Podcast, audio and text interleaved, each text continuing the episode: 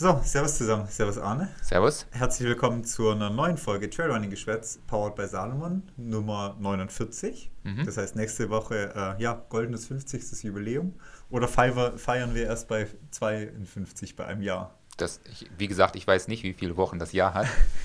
Wir haben mich noch nie beschäftigt mit, genauso wie äh, Kalenderwoche ähm, 23. Ja, da habe ich auch immer keine Ahnung. Weiß ich auch nicht. Also, wenn, wenn Athleten schreiben, ja, in Kalenderwoche 23 bin ich im Urlaub, dann bin ich jedes Mal aufgeschlüsselt. aber schlimmer ist, da wirst du bald mit anfangen, ist äh, in Ferien zu reden. In den Osterferien oder sowas. Das wissen nur Eltern und ich glaube, da fängst du auch bald an. Ja, wobei die Ferien weiß, weiß ich immer. Als Schüler weiß man immer noch für Ferien Nee, und so weiß ich nicht. Aber wir kennen einige äh, Kollegen von der Leichtathletik, die sagen immer, dann in den Herbstferien. Woher soll ich wissen, wenn Herbstferien sind? Wenn man keine Kinder hat oder selber nichts mehr mit der Schule zu tun hat, dann gehen ein Herbstferien ja gut am Po vorbei. Aber ich glaube, da fängst du auch dann bald mit an. Ja, man weiß ja ungefähr, irgendwann Mitte Mai wird Pfingsten irgendwann mal sein oder Ende, äh, Ende Mai wird Pfingstferien irgendwann mal sein. So hat man es halt immer im Kopf irgendwo. Ja, Nur aber- Herbstferien weiß man nicht, weil die sind halt nicht an irgendeinen Feiertag gekoppelt oder so. Ja, ist, ist aber sinnlos. Genauso wie Kalenderwoche in Ferien zu reden oder sonst was. Wir sind bei Folge 49, hast du gesagt? Ja, genau. Ja, Kalenderwochen ist so ein, so ein Außendienstding, Mhm.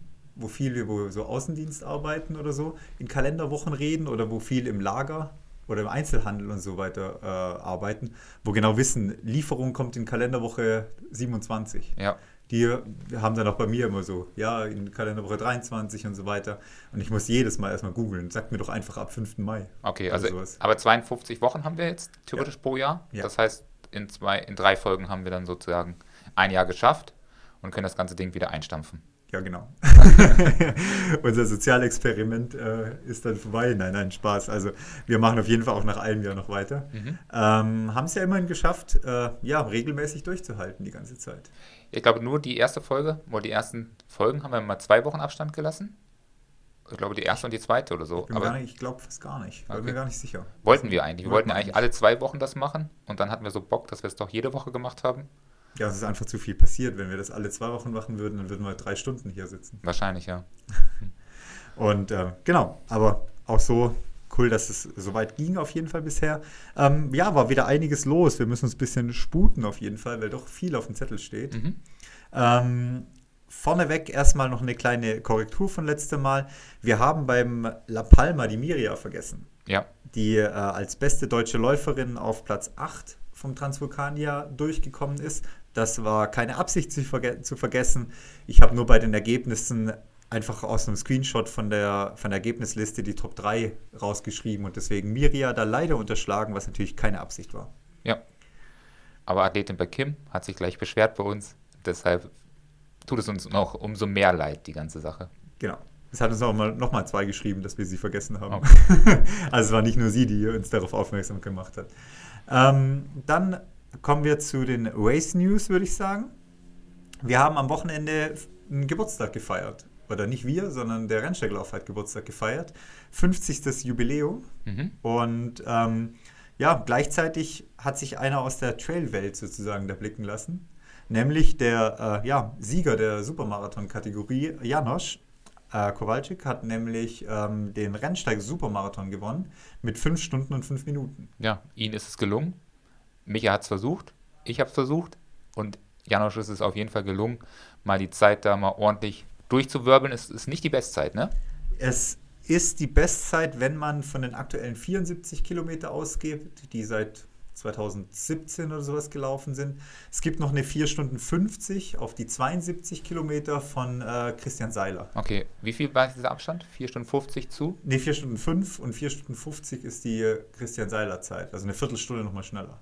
Ah, okay, also hätte, dann wäre das, wäre er also Christian Seiler wahrscheinlich ein Stückchen schneller gewesen. Wäre immer noch ein bisschen schneller gewesen, genau, Genau. ja. Aber ähm, Janosch ist sozusagen auf der neuen, längeren Strecke, die seit vier, fünf Jahren gelaufen wird, jetzt die schnellste Zeit gelaufen mit 4 Stunden 5. Ja, sauber, sehr stark, ja. Ja, auch wenn man schaut, hinter ihm Steffen Justus, der das Ding auch schon gewonnen hat, Frank Meerbach, der das Ding auch schon gewonnen hat, mit 8 Minuten bzw. 17 Minuten Abstand, hat er da auch echt gut was rausgehauen.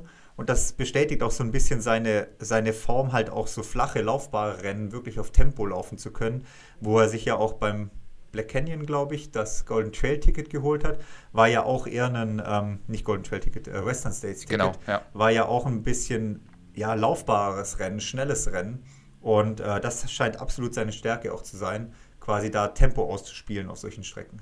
Ja, ist wahrscheinlich auch die, oder dem geschuldet, dass er ja nicht wirklich die alpinen Möglichkeiten vor der Haustür hat. Hat er da sehr erwelliges Gelände rund um Stuttgart. Da wohnt er ja immer noch eigentlich, oder? Ja, genau, immer. Ja. Also vielleicht kann er da auf jeden Fall seine Stärke ausspielen. Aber im Prinzip, umso schneller du bist, umso besser du im Flachen bist, umso besser kann die Leistung auch nur im alpinen Gelände sein. Und wenn er dann noch gut bergab laufen kann, spricht ja nichts dagegen, auch im alpinen Gelände abzugehen. Und ja, das macht er man, ja auch. Ja, auch wenn man das Ganze jetzt mal auf Rennsteig, äh, nicht auf Rennsteig, auf Western States äh, umrechnet, sozusagen ummünzt, dann ist der Western States halt auch so laufbar wie der Rennsteig. Mhm. Also klingt jetzt zwar böse in dem Moment, aber der Western States ist jetzt auch kein hochalpiner technischer Lauf, sondern da sind auch, wenn man Jim Wormsley die ganzen Videos kennt, ja auch so viele Passagen, wo einfach auf Druck gelaufen werden muss. Und da ist er halt perfekt vorbereitet mit so einer Pace, die er beim Rennsteig laufen kann. Ja, das passt. Also ich würde sagen, nicht der Erste am Gipfel sein in einigen Wochen. Ja. Dann kann man das Ding auf jeden Fall gewinnen. Nicht den Neuschwander machen. Genau. Ansonsten, ja, wünschen wir Ihnen da schon mal viel Erfolg und noch gutes Gelingen im Training bis dahin. Genau. Bei den Frauen gab es auch äh, die Christin Hempel, war hier die Siegerin, 6 Stunden 17, vor Antonia Müller mit äh, 23 Minuten schon Abstand und Jana Seel mit 29 Minuten Abstand auf die Siegerin. Und äh, Diana war ja erst vor ein paar Wochen bei uns in Harzburg, beim, in Harzburg äh, beim Trail-Workshop von mhm. VWR mit dabei und ähm, ist ja sonst aber eher auf den alpinen Rennen unterwegs. Ja, super stark. Also lässt sich sehen. Genau, wer auch auftaucht, da kommen wir später noch zu ihr in den Ergebnislisten, ist eine Daniela Oemus zum Beispiel. 2018 ist sie in 5 Stunden 50 äh, als Frauensiegerin eingelaufen. Also fast nochmal, ja, halbe Stunde schneller wie die Ergebnisse dieses Jahr der mhm. Frauensiegerin. Mhm. Insgesamt kann, glaube ich, der Rennsteig sehr zufrieden sein mit den Finisher-Zahlen beim Supermarathon. Dieses Jahr waren 1642 Läufer im Ziel beim Supermarathon. Wenn man schaut, die letzten zwei Jahre, was natürlich von Corona ein bisschen beeinflusst war, hatten wir knapp 1000 Finisher im Rennsteig Supermarathon-Ziel und 2019, 2018 so jeweils 1800. Also so ungefähr ja, 100 unter den Zahlen, 150 unter den Zahlen von 2018, 2019, aber trotzdem wieder geschafft, quasi auf die alten Zahlen zurückzukommen. Hast du ähm, zu jemandem Kontakt gehabt aus deinem Athletenkreis, ob es eine gelungene Veranstaltung war wieder oder ob das gepasst hat? Ja, soweit äh, haben eigentlich alle ja, von ganz gut, also keiner hat negativ berichtet von meinen Athleten, die ich da hatte. Die waren auch mit ihren eigenen Ergebnissen relativ zufrieden. Man hat im Nachhinein so ein bisschen was mitgekriegt von irgendwelchen Stress an den Bussen oder sowas, aber du, das sind keine Ahnung, wie viele 10.000 Leute, die in Schmiedefeld in so einem kleinen Kaff einlaufen. Natürlich ist da am Shuttlebus auch mal eine Wartezeit von einer halben Stunde oder sowas oder einer Stunde drin. Mhm. Ähm, und ähm, ja, Medaillen gab es im Ziel wohl dann nicht mehr für alle, wobei der Rennsteiglauf sich da auch so selber dazu geäußert hat, dass sie mehr Medaillen hatten als Finisher oder als Starter eigentlich. Ja. Und es hätte nicht passieren dürfen und sie wissen selber nicht, wo die Medaillen hingekommen sind. Ja, es ist natürlich ein bisschen schade, wenn da Leute irgendwie sich die Medaille erschlichen haben und vielleicht sich nicht angemeldet haben, aber irgendwie trotzdem ins Ziel gegangen sind und sowas oder dass da eine Kiste verschwunden ist, immer sehr schade. Aber sie haben auch geschrieben, dass die nachgeliefert werden, also haben da auch super schnell reagiert und dementsprechend nachjustiert. Genau, ich kann nur immer, ich kann die Leute verstehen, die dann sagen, nachliefern ist halt nicht wie im Ziel kriegen. Weil du kriegst, ist wie wenn du, keine Ahnung, Olympiasiegerin wirst, weil die erste aus Doping aberkannt wurde oder sonst irgendwas. Dann äh, ist es halt nicht so, wie wenn du äh, ja wirklich an dem Tag Siegerin wirst oder Sieger wirst, beziehungsweise an dem Tag deine finnische Medaille halt kriegst. Ja. Aber wie gesagt, sie haben eigentlich genug Medaillen gehabt. Oftmals ist es ja so, dass die Veranstalter auch so ein bisschen spekulieren wie viel wirklich durchkommen prozentual und dann entsprechend äh, weniger Medaillen auch ordern, was hier beim Rennsteiglauf nicht der Fall war. Sie hatten genug Medaillen, müssen jetzt halt selber aufarbeiten, wo die geblieben sind. Ja, ja, aber wie gesagt, sie haben darauf reagiert und ich glaube, Fehler können passieren. Und ähm, bei so einer großen Zahl an Teilnehmern kommt es halt mal vor, dass hier und da mal irgendwas nicht perfekt läuft. Ja, oder irgendeine Kiste irgendwo hinten im Lager halt noch liegt. Ja. Wo man vielleicht übersehen hat. Genau. Genau, aber auf jeden Fall könnte man sich schon wieder anmelden fürs nächste Jahr. Nächstes Jahr, zwei Wochen später. Ich glaube, das wird der neue Hit, alles zwei Wochen später zu machen im Mai, mhm. weil der Mai dieses Jahr so schlecht war. Äh, 25. Mai auf jeden Fall nächstes Jahr der Rennsteiglauf und man kann sich schon anmelden. Ja, wir müssen eigentlich dieses Jahr, also nächstes Jahr mal hinfahren. Ähm, das Jahr drauf sind wir zum. Ist in den Pfingstferien. Ist in der Pfingstwerke. Perfekt. Ähm, das, drauf, ja, das Jahr darauf sind wir schon zum UTLW eingeladen. Habe ich dir auch noch nicht gesagt, aber wir werden eingeladen. Also da werden wir auf jeden Fall in zwei Jahren wieder hinfahren. Nächstes Jahr findet ja die Veranstaltung nicht statt. Nächstes Wochenende ist sie, oder dieses Wochenende. Ja. Genau. Ähm, und in zwei Jahren fahren wir dahin. Das heißt, nächstes Jahr müssen wir zum Rennsteiglauf ja, muss man auf jeden Fall, ich war schon dreimal, aber du musst noch, auf jeden Fall noch mal hin. Ja, aber ich fahre nicht ohne dich. Ja, du musst ist, 74 Kilometer laufen, auf jeden Fall. Ist sehr, das Tolle ist ja die Community dort. Und wenn ja. ich dich nicht mitnehme, wird es sehr langweilig. ja, und du musst da 74 Kilometer laufen. Ja, na, das weiß ich noch nicht genau. da gibt's nichts Das unterschreibe ich noch nicht. Da gibt es nichts anderes. Wie gesagt, ich habe es einmal versucht, ich habe einmal das Ding gewonnen, theoretisch. Virtuell. Virtuell. Und deshalb werde ich es auch nie wieder machen. ja. Aber die Marathon-Distanz kann man ja durchaus mal laufen. Ja, man kann auch den ganzen laufen gibt es immerhin Bier und Haferschleim und alles unterwegs. Ja, oder diese Wanderung einfach. Ja, die Wanderung mit Bier und Haferschleim, ja. Das mache ich ja. genau, jetzt kommen wir zum anderen großen äh, Ereignis, das dieses äh, Wochenende war, was natürlich auch äh, seine Wellen schon geschlagen hat, wo wir euch jetzt auch erstmal nichts Neues erzählen werden. Ähm, Segama hat stattgefunden. Segama kennt man ja immer, also ist im Baskenland, ähm, im Norden von Spanien, kennt man ja immer ähm, als ja, sonniges Rennen, wo tausend Leute oben auf diesem Grat stehen, die Läufer da hoch anfeuern und so weiter. Dieses Jahr war es ein bisschen anders, weil die Verhältnisse waren ähnlich wie bei uns in Nesselwang. Mhm. Genau Dauerregen, so. genau ja. gleich eigentlich. Eigentlich hätten die auch alle in Nesselwang einfach starten können. Ja. Ähm, Regen, Matsch, keine Sicht, Nebel, ja. Ja, das war es auf jeden Fall. Hat der Stimmung am Streckenrand kein Abtan getan, äh, ja. keinen Abbruch getan. Irgendwie sollen trotzdem 15.000 Leute da oben oder genau, auf der Strecke sein. 15.000 Leute in der Strecke und vor allem, klar, diese ähm, Ridge, also den Grat, haben sie rausgenommen aus dem Rennen, aber das Stimmungsnest war dann einfach ein bisschen weiter unten aufgebaut. Und da war genauso Stimmung. Also wie man es aus der Tour de France kennt, mit so engem äh, Kanal. Da hat nur noch der Typ gefehlt, mit der, mit der Pyro vorne draus rennt. Ähm, ja, mega Stimmung auf jeden Fall gewesen. Ja, also das muss ich mir auf jeden Fall mal irgendwann geben, das Rennen. ähm, von den ähm, war ja auch Auftaktrennen von der Golden Trail World Series. Ja. Erstes Rennen. Ähm, interessante Ergebnisse waren dabei. Also ich fange mal mit den äh, Männern an. Vierter Platz Remy Bonnet. Ähm, Remy Bonnet hat ja den Winter ziemlich dominiert, was Skitourenrennen angeht. Hat jetzt ähm, auch Segama am Anfang ziemlich stark angegangen. Hat mit Abstand auch geführt gehabt im Livestream. Ähm, ist dann allerdings ein bisschen zurückgefallen nach und nach. Also man hat gemerkt, ah, da ist auf einmal überholt worden. Die hatten, der Livestream war okay, konnte man gucken. Ähm, hatten dann aber über lange Zeit doch nur so eine GPS-Karte eingeblendet mit halt äh, vier Fähnchen wofür die jeweiligen Läufer standen. Ja. Also man hat dann leider nicht so viel von der Strecke gesehen, liegt aber halt daran, dass Segama jetzt auch ein bisschen schwerer zu begleiten ist von der Strecke her, weil zum einen da in den ganzen Hügeln der Handyempfang nicht so gut war. Das heißt, die haben da auch keine Verbindung gehabt dann zu den Kameraläufern bzw. den Kamerafahrrädern. Aber auch ähm, ja, vom Gelände her ist es da nicht so einfach äh, mitzukommen, weil E-Bike technisch geht das nicht da überall.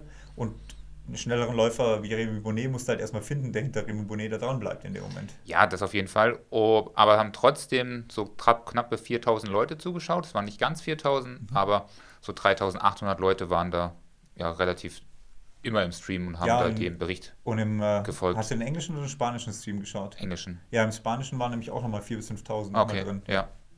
Also insgesamt waren es schon so gute 10.000 Zuschauer in den beiden Livestreams. Ähm, ja, mal schauen, wie das funktioniert, wenn Eurosport das Ganze macht. Ähm, ob man da schafft, noch mit Drohnen oder mit äh, ja, E-Bikes, besseren Läufern, keine Ahnung, da noch ein bisschen mehr Kamerabilder hinzukriegen. Ähm, weil das wird halt das Spannende, wenn du halt bei Eurosport auch nur so eine GPS-Karte siehst, eine Viertelstunde lang, wo du nur drei Punkte laufen siehst, dann wird es halt langweilig. Ja, ich glaube, dass gerade die, die ersten Folgen halt, ja, da kann man sehr viel Content bringen. Also für die, die noch nie sowas gesehen haben, die man erstmal so in diesen Trailrunning, Skyrunning, Golden Trail Serie äh, Verschnitt reinholen muss. Da gibt es natürlich dann Möglichkeiten, erstmal viel außenrum zu berichten. Wenn natürlich dann die, die 15. Folge davon kommt, dann will man natürlich auch Bilder von der Strecke sehen. Deshalb werden, glaube ich, die ersten Folgen jetzt sehr dankbar für Eurosport. Da können sie viel Rundumbericht machen. Ja, aber eben dann brauchen sie halt einfach Live-Bilder. Ja. Genau, also vierter Remy Bonnet, dritter John Alban, ähm, Remy Bonnet hat 3,48 gebraucht, John Elvin hat 3,45 gebraucht. Zweiter Platz geht an El Huisin El Azoy aus äh, Marokko Mhm. mit 3 Stunden 42. Und der Sieger, erstes Rennen der Golden Trail World Series, Manuel Merias aus Spanien. 3 Ja. Stunden 42. Ich glaube, OCC-Gewinner aus dem letzten Jahr, oder? Kann sein. Müsste. Ja. Und ähm, bei ihm war das Lustige, er läuft ins Ziel und der erste Gratulant war sein bester Trainingspartner, Mhm. sein Hund. Ah, okay. Der Hund ist auf ihn zugestürmt, ist ihm erstmal in die Arme gesprungen oder halt äh, an ihm hochgesprungen. Und da sei- der, sein bester, er hat dann im Interview auch gemeint, mein bester Trainingspartner äh, ist natürlich auch mein erster Gratulant. Und ähm, er hat ihn dann auch aufs finnische Foto noch mit draufnehmen wollen und so weiter. Also da auf jeden Fall ganz sympathisch gewesen im Ziel. Ja, jetzt, ich mag mich vertun, aber ich bin mir nicht mehr ganz sicher. Aber ich meine, dass die 2013 beim TAR oder er beim TAR dabei war, mit den anderen Spanier zusammen. Und damals überraschend haben sie ähm, den zweiten Platz, glaube ich, gemacht und haben auch da schon eine mega Stimmung gemacht und ähm, sich abfeiern lassen, weil es war so ein bisschen das Newcomer-Team, was gegen die anderen Großen, die da am Start waren, ähm, sich durchgesetzt hat. Also da hat er auf jeden Fall schon mal das erste Mal geglänzt. Inzwischen ist er der absolute Dich auch- Dich Topläufer. auch schon mal geschlagen. Mich hat er geschlagen, ja.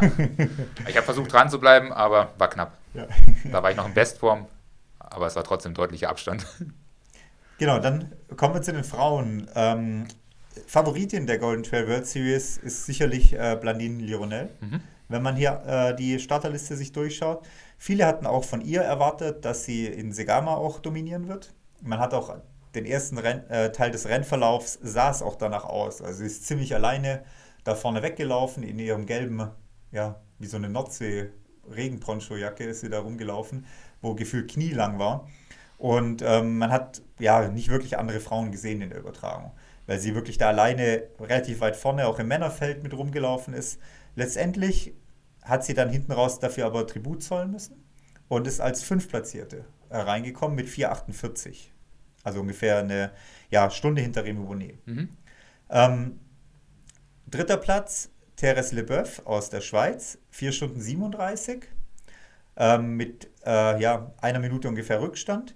Und dann wird, wurde, wurde es spannend vorne. Also wir hatten ja dann, äh, nachdem Blani Lionel nicht mehr führend war, tauchte auf einmal ja, die deutsche Flagge auf. Ich glaube, da war noch die. Chinesin auch noch ganz Die kurz Chinesin war noch lange mit, mit dabei sozusagen. Genau, die war lange auch hinter Blandine Lironel. Mhm. Ich weiß auch, habe sie jetzt hier nicht auf dem Zettel. Ich weiß gar nicht, wo die am Schluss gelandet ist. Er Ist noch in die Top 10 gekommen. Ist noch reingekommen. Ja, sechste oder sowas war sie, glaube ich. Genau, und auf einmal tauchte dann äh, Daniela Oemus als Führende auf. Und ähm, das war, glaube ich, in einem Anstieg noch, wo ich es dann zum ersten Mal im Livestream gesehen habe, dass sie jetzt führt. Und ähm, dann kamen ein, zwei technische Passagen. Und ähm, ja, es sah gut aus bei Daniela. Da war das Live-Bild auch wieder da in dem Moment. Sie ist da echt mit richtig hohem Tempo auch bergab gelaufen in dem Moment. Und hinter ihr auf den Fersen äh, Kathleen Filderer, Filder, so rum, aus Neuseeland, die ähm, ja auch hinten raus immer mehr versucht hat, die Lücke zu schließen. Also als ich eingestiegen bin oder wieder eingestiegen bin, dann war Daniela, glaube ich, so mit vier Minuten führend. Und der Schluss von Segama dieses Jahr war halt relativ viel flach laufbar zurück Richtung Ziel. Und dann war schon die Frage, schafft es äh, Daniela quasi den Vorsprung zu halten oder wird sie dann doch vielleicht noch von ihr eingeholt? Und ja, Es war nochmal ganz schön knapp eigentlich. Also ist knapper geworden immer auf jeden Fall, ja. genau, es waren dann nur drei Minuten oder sowas, ne? Mhm. Ähm, und sie hat, die Daniela hat zum, sich so kurz feiern lassen, aber dann kam dann schon die Zweitplatzierte ins Ziel. Also es war knapp dahinter. Genau, im Ziel waren es dann keine zwei Minuten, also ein bisschen mehr wie zwei Minuten dann Ja. letztendlich, ja. Also es ging dann doch recht schnell. ja. Aber es ist natürlich Wahnsinn, dass sie das gewonnen hat, wenn man schaut, was halt hier für eine Konkurrenz auch mit am Start ist. Also eine Kathleen Filder läuft auch 760 Punkte in der ITRA und eine Blandine de Lironel läuft natürlich 800 plus Punkte in der ITRA. Also da hat äh, Daniela wirklich einen Sahnetag erwischt, Mhm. beziehungsweise die anderen auch einen schlechten Tag erwischt. Aber das Glück muss man halt haben, sich in so einen Verhältnissen, bei solchen Wetterverhältnissen, auf so einer Strecke dann auch wirklich gegen die Konkurrenz durchzusetzen. Ja, vielleicht ist sie auch super in. Form, also dass da einfach ihre Leistung abrufen könnte, die sie jetzt sich im Winter angeeignet hat.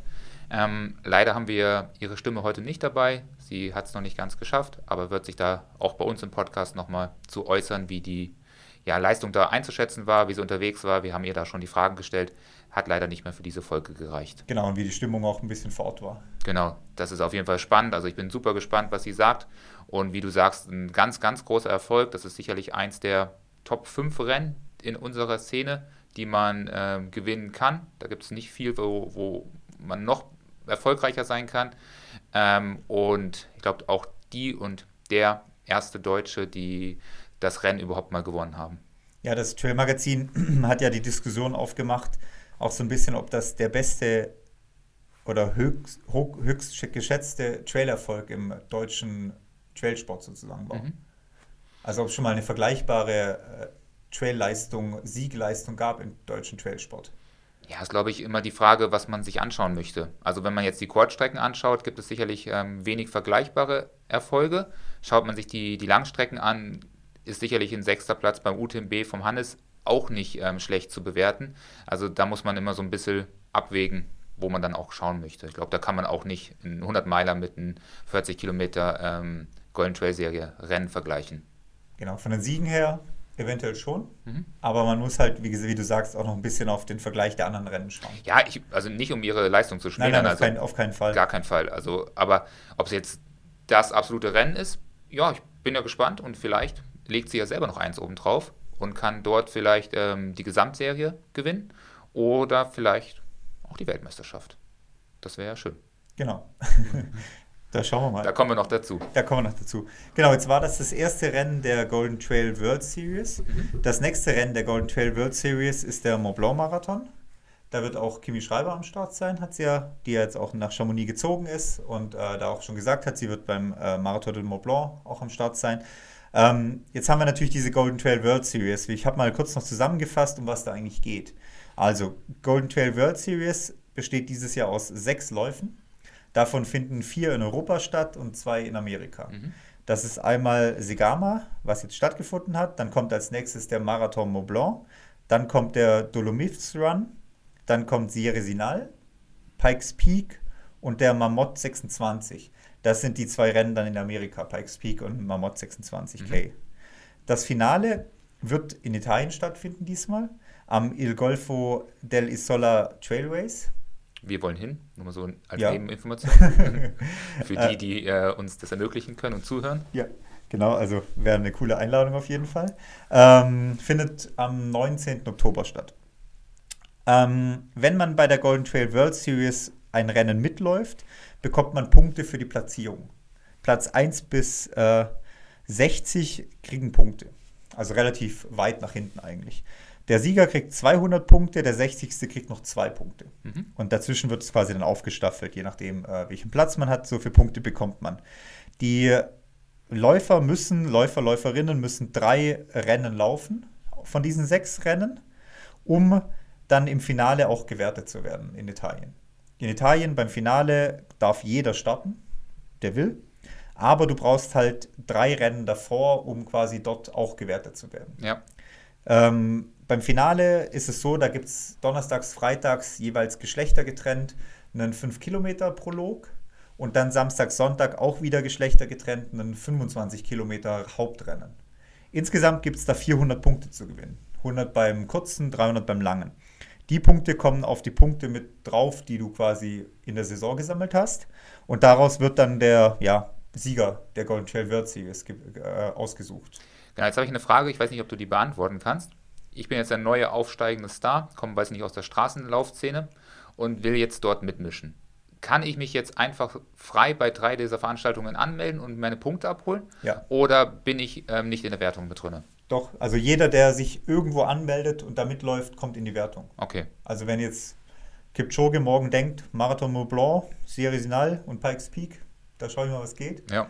dann kann er sich die Wertung holen. Okay, das wäre auf jeden Fall möglich. Also er muss nicht eingeladen werden oder... Nee aber ähm, da gab es ja auch die Diskussion, wer dort auf dieser Elite-Liste steht. Das sind ja die, die dann sich auch dafür beworben haben und auch wahrscheinlich Unterstützung bei den jeweiligen Rennen bekommen, ähm, Übernachtung oder ähm, Startgebühren. Ähm, Unterstützung. Aber wenn ich jetzt sage, ich möchte mir das selber finanzieren, kann ich das theoretisch machen. Genau, so ist es. Und die Golden Trail Serie ist da sehr, sehr, ja, äh, ja, ergiebig oder halt äh, spendabel. Also wenn man allein anschaut zum Finale in Italien, werden die Top 30 mit drei Rennen eingeladen. Mhm. Und zwar mit und Übernachtungsunterstützung und Anreiseunterstützung und so weiter. Und die Top 30 ohne drei Rennen kriegen auch eine freie Startnummer. Okay. Also wenn du Top 30 äh, in der, in der, im Ranking bist und bist nur Segama und Serie gelaufen, dann bekommst du auch eine Startnummer. Und wenn du drei hast, dann kriegst du aber auch noch Übernachtung und Flugunterstützung und so weiter. Also wenn man es gescheit anstellt, so Pikes Peak oder sowas, ich weiß nicht, wie stark es besetzt ist. Also oft ist ja die Top 10 ja, Weg? weit weg, weit, weit weg. Aber so die Top 30 ist ja auch in den internationalen Rennen, außer vielleicht Segama und Sirizinal, vielleicht durchaus mal für unser Eins nicht unerreichbar, oder? Ja, vielleicht schon, ja. Also kann man ja mal angehen. genau, also und zusätzlich werden die Top 3 der äh, Golden Trail National Series auch nach Italien eingeladen. Mhm. Ähm, genau.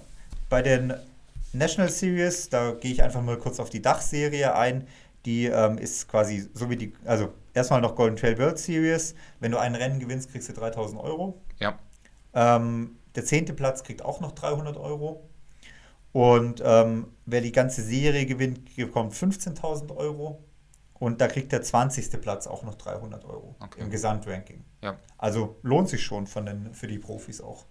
Und ist halt auch ein bisschen ein Gegenkontrast zu der UTMB-Series-Geschichte, wo du halt nichts kriegst bei den Series-Rennen.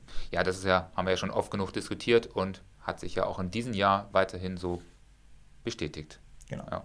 Also das ist mal zur Golden Trail World Serie. Und äh, wo glaube ich wirklich für so, wie du sagst, aufsteigende Profis oder auch Profis, wenn man jetzt hier schaut, Remy Bonnet, Blandil Lironel und so weiter, ist es eine gute Möglichkeit, äh, ja, sein Profi, da sein Profileben auch durch die Rennen ein bisschen zu finanzieren, nicht nur durch Sponsoren. Ja, deshalb schaut euch die nächsten Livestream auch an, schaut euch auch an, wie ihr an einen Eurosport-Account oder ähm, Möglichkeit kommt, euch das anzuschauen, weil am Ende bleibt sicherlich auch der ein oder andere Euro dann bei den Athleten hängen und vielleicht dann auch in naher Zukunft noch mehr Geld und dementsprechend können noch mehr Athleten diesen Leistungssport so ausleben wie die Daniela Oemus und dort auch auf einem sehr hohen Level trainieren und vielleicht auch langfristig das Vollzeit machen. Wer noch Bock hat auf einen ja, Golden Trail National Series Race, kommendes Wochenende Mhm. in Bad Reichenhall.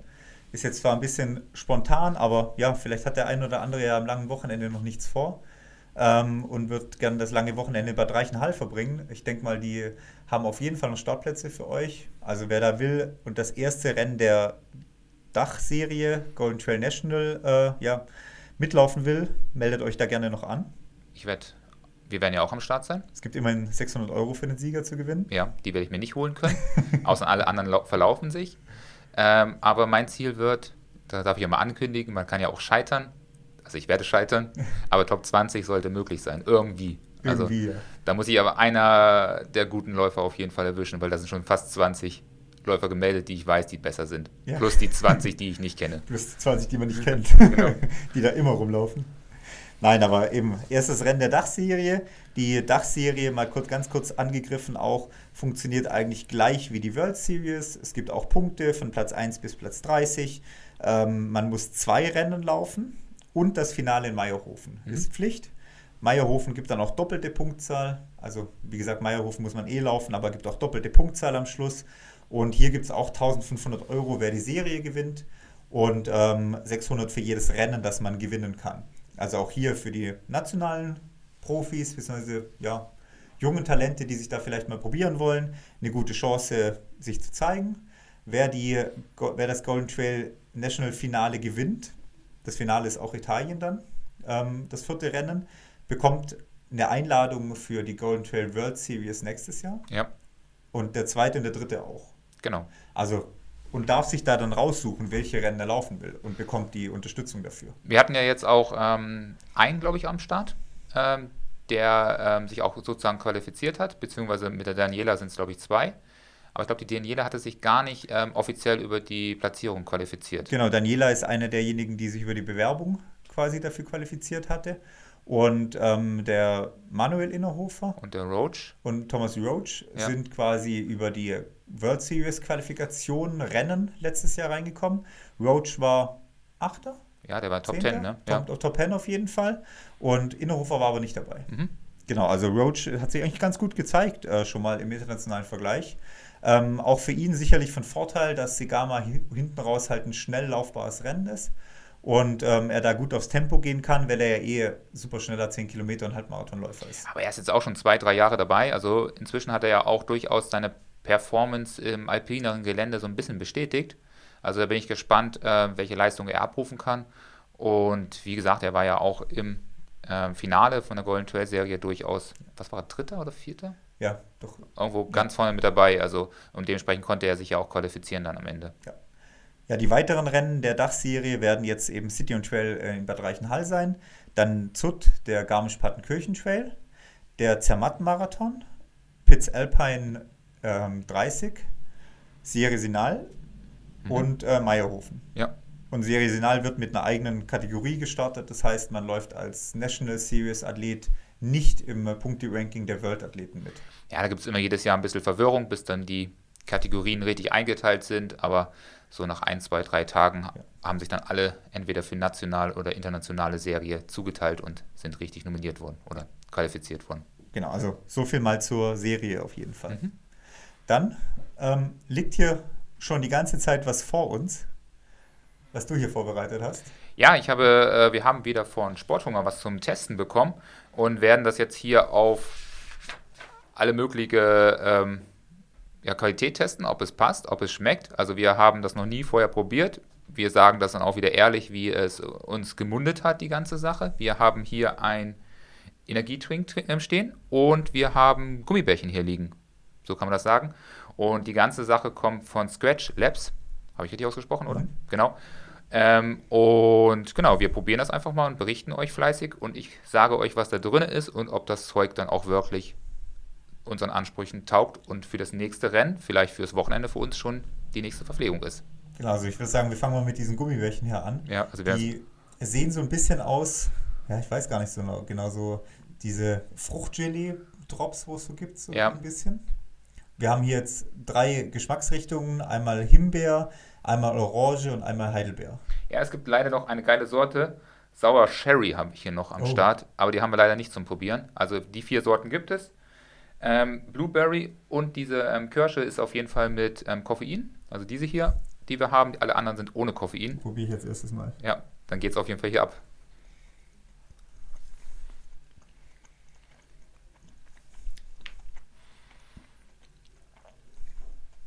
Sind geil. Finde ich. Findest du nicht? Heidelbeer bin ich jetzt nicht so der Fan. Ich komme gleich den nächsten rein. Entschuldigung, dass ihr uns jetzt hier zuhören müsst. Genau. Also im Prinzip sind das 10 Gummibärchen, die in einer Packung drin sind. Die beinhalten als Gesamtpaket ähm, 38 Gramm Kohlenhydrate, also ein richtig, richtig, richtig guter Wert eigentlich. Ähm, sind aus Glucose und Fructose, was ja auch optimal ist als Energieträger. Ähm, und ähm, sind vegan und glutenfrei, wer das gerne mag. Aber sind ja die meisten Gummibärchen und. Also Himbeer ist besser. Also geschmacklich, hm, habe ich jetzt gehabt, Orange. Also die sind halt auf jeden Fall top. Ich finde, das ist jetzt nicht der Riesenunterschied. Himbeer also, hat einen guten Nachgeschmack okay. auf jeden Fall. Ja, sie, also vom Essen her sind sie halt deutlich einfacher zu essen, wie man, wenn es jetzt mit einem Cliff-Block vergleicht oder mit einem ähm, Powerbar, diese Cola-Drops, wo es ein Powerbar gibt, ja. weil sie doch einfach weicher sind. Ja, also, also wie gesagt, geschmacklich finde ich, man merkt schon die einzelnen Noten vom, von den unterschiedlichen Sorten. Aber es ist jetzt nicht so, dass es jetzt extrem nach Erdbeer oder nach äh, Blaubeere schmeckt oder nach Orange. Und das macht es ja auch wieder sehr angenehm, dass es nicht ganz so ähm, intensiv ist. Ich finde es richtig gut und es ist so ähm, dieses, ja, dieses Fruchtgummi von, von den ähm, ähm von Haribo, wie heißen denn die? Nicht von Haribo, von, nicht von Haribo, sondern von Katjas, diese ähm, Joghurt-Dinger. Ah, ja, also, genau, dass man ja, so gleich so durchbeißen kann, muss dann nicht drum rumkauen, ja. sondern so, so eine weiche äh, Masse ist das. Genau, und es klebt nicht und ist wie gesagt nicht so, ja, nicht, also auch jetzt unter schwerem Atmen, denke ich mal, einfacher zu essen wie jetzt so ein Cliffblock. Es klebt gar nicht. Also ja. Cliffblock klebt ja teilweise wirklich an den Zähnen, hast du noch die nächsten fünf Kilometer was davon, dann kannst du es wieder rauskauen, so mit den Fingernägeln irgendwie wieder aus irgendeinem Loch herausziehen. Ähm, aber das ist wirklich äh, geschmacklich gut, es schmeckt gut und ich finde, sowas ist halt eine gute Möglichkeit, ähm, für so Intervalltage. Ich mag das. also gerade wenn es gut schmecken, dass man sich sagt, heute habe ich vier Intervalle äh, geplant und dann esse ich in, nach jedem Intervall drei solche Dinger und eins hat man dann nochmal nach dem letzten Intervall. Dann hat man sich sozusagen belohnt und gleichzeitig halt auch seine Energiespeicher wieder aufgefüllt und auch genug Energie, um so eine Intervalle dann durchzuführen. Ja, oder, also ich kann es mir jetzt wahrscheinlich vorstellen, auch wenn ich irgendwo ja, bergauf äh, gehe in einem längeren Wettkampf, wenn man dann einfach immer nach und nach einfach eins nehmen kann. Ich habe am Wochenende jetzt wieder beim Mountainman das so gehabt, mit einem Gel halt nehmen im Aufstieg. Da musste immer so, so, okay, jetzt atme ich dreimal, dann ziehe ich mir das Gel rein, dann muss ich aber erstmal weiter atmen, bevor ich das Gel dann aus dem Mund anfange zu schlucken. Mhm. Also wenn man halt immer so gefühlt Atempausen irgendwie einlegen muss oder sowas. Ich kann das Gel nicht einfach voll im Atmen mir reindrücken, sondern muss immer so gefühlt Atempausen einlegen. Oder mir genau wissen, okay, jetzt nehme ich es zwischen dir und dem Atemzug und hier kann man sich einfach nebenher eins rein, reinhauen auf jeden Fall. Ja, also ich finde von den Sorten, die ich probiert habe, ähm, oder anderen Varianten, sage ich mal, mit ähm, Cliff und Powerbar kenne ich auf jeden Fall. Letztens hatte ich noch eine andere Sorte gehabt, die ich probiert habe. Ähm, da weiß ich aber den Namen nicht mehr. Ist es schon fast die beste, weil es wirklich gut kaubar ist. Du hast es sofort weg. Es bleibt nirgendwo kleben in den Zähnen. Ich weiß es nicht, wie es sich dann verhält, wenn es dann irgendwie sechs Stunden ins, äh, in warmen Temperaturen mhm. getragen wird. Das muss, müsste man ja nochmal sozusagen da ja, testen. Es kann ja nur weicher werden. Ja, aber kann auch sein, dass es klebriger wird oder ja. so. Also wer einen Cliffblock versucht bei einem Winterrennen zu essen, ja. viel Spaß auf jeden Fall. Der wird nämlich richtig hart. Und ich glaube, hier hat man doch vielleicht die Chance, da noch ein bisschen mehr durchzubeißen zu können.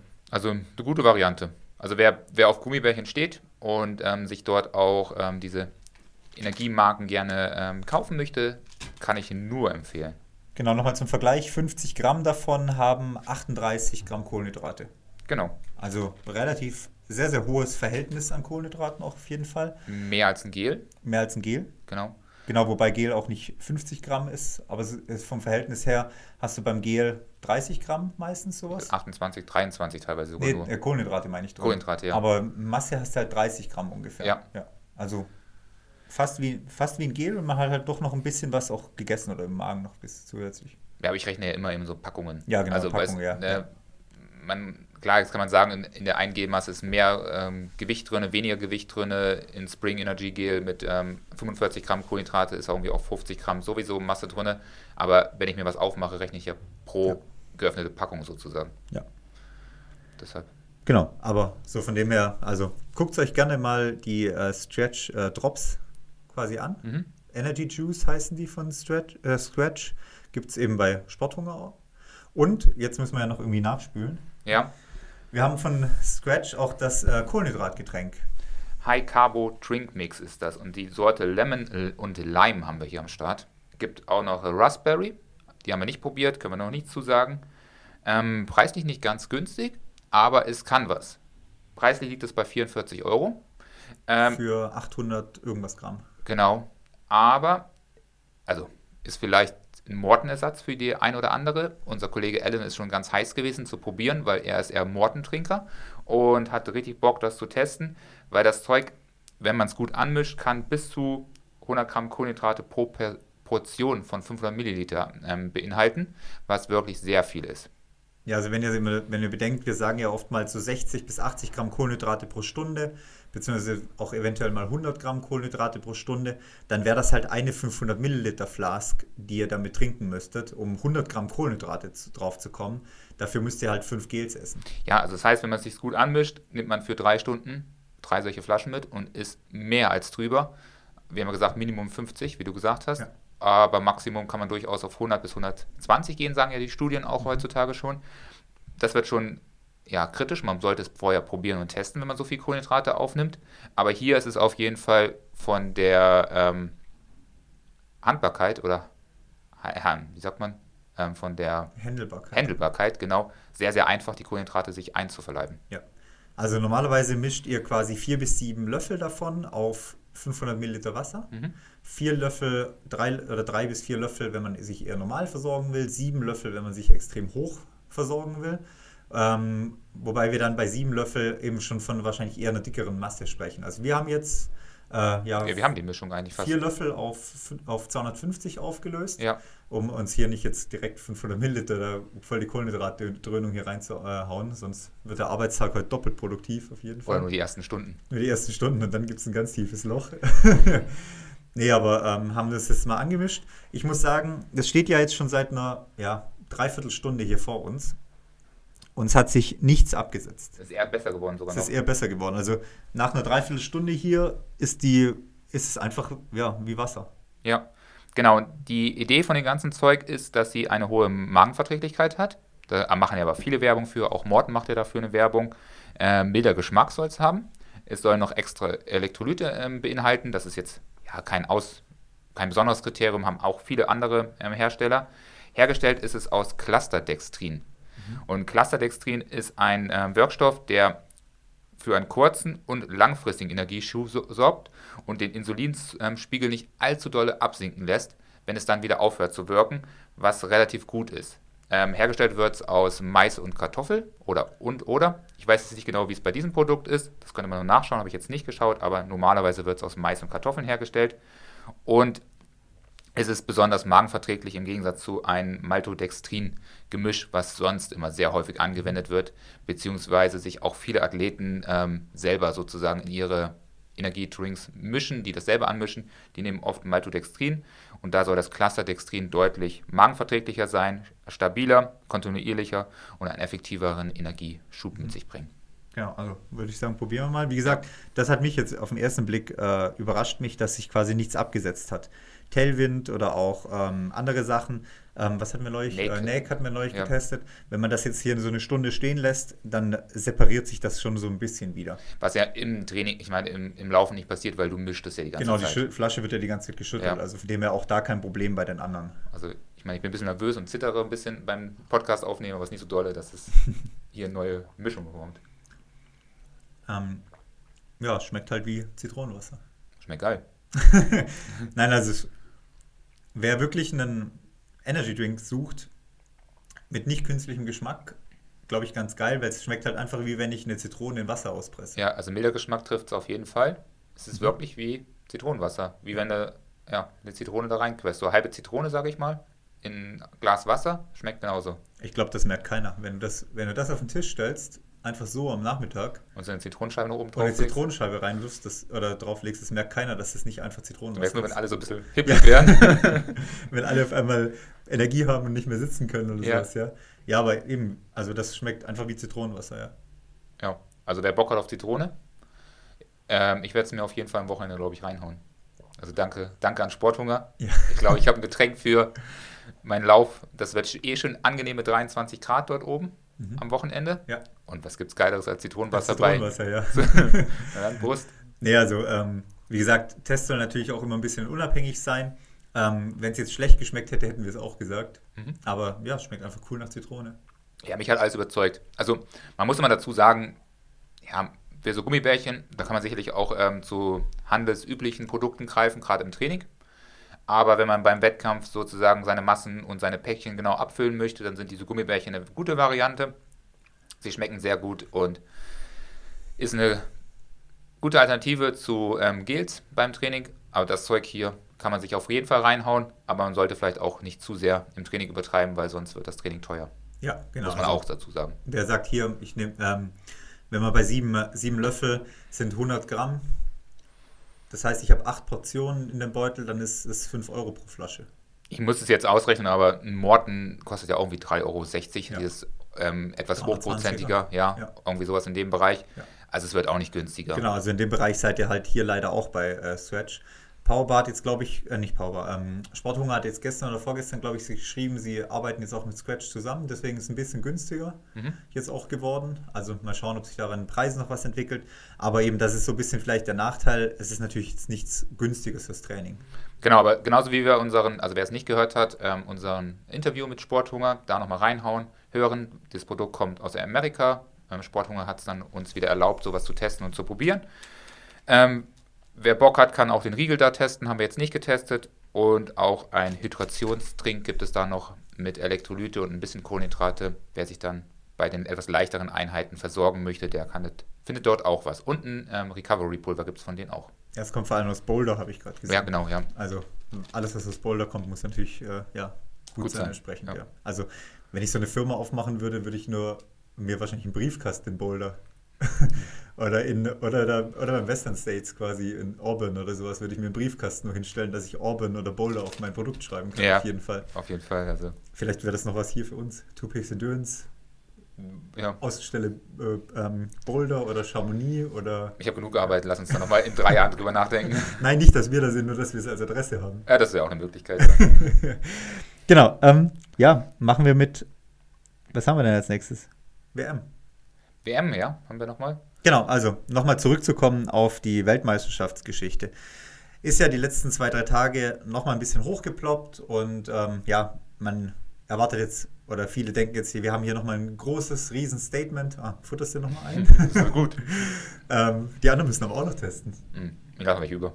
Ähm, dann, ähm, ja, wie gesagt, wir werden jetzt hier kein großes Statement mehr rausgeben, was das angeht. Daniela ist nachnominiert für Ja. die Weltmeisterschaft, was eine coole Sache ist, dass es geklappt hat. Also hier Glückwunsch äh, an Sie auf jeden Fall äh, als fünfte Teilnehmerin auf dem Short Trail. Doch fünfte, oder? Ähm, jetzt sechste wahrscheinlich. Sechste. Ja, wenn alle an den Start gehen, es waren ja fünf Stück äh, nominiert. Ja. Und jetzt sind ähm, wahrscheinlich dann sechs nominiert. Ich glaube nicht, dass jemand jetzt ausgetauscht wurde. Ähm, das kann ich mir nicht vorstellen. Und sechs ist ja auch pro Nation erlaubt gewesen. Genau, also sechste Teilnehmerin auf den äh, Short Trail. Von dem her, wie gesagt, äh, Glückwunsch. Natürlich auch Daumen gedrückt für alle Teilnehmerinnen hier. Ähm, natürlich auch verdient, Mhm. wenn man schaut, wie jetzt Segama gelaufen ist, wenn man ihre Historie letztes Jahr anschaut mit zwei Golden Trail National Sieg, Siegen, einem äh, dritten Platz beim Eiger E51. Ähm, von dem her auch verdiente Teilnahme auf jeden Fall. Natürlich ist die ganze Sache unglücklich gelaufen, was man sicherlich noch aufarbeiten muss. Die Kommunikation war hier sehr, sehr schlecht mit den Athleten, Athletinnen. Ähm, es hieß jetzt nach der Segama von offizieller Seite des Berglaufteams aus, dass kein Leistungsnachweis ähm, vorhanden war. Ja. Man sehr bedauert, sie aufgrund der Richtlinien nicht eingeladen haben, äh, zu haben, beziehungsweise nicht nominiert haben zu können. Und ähm, ja, ist so ein bisschen schwach von den Ausreden her, weil, wie wir schon auch selber diskutiert haben, dann gibt man sich halt, lässt man sich halt Trainingsdaten geben.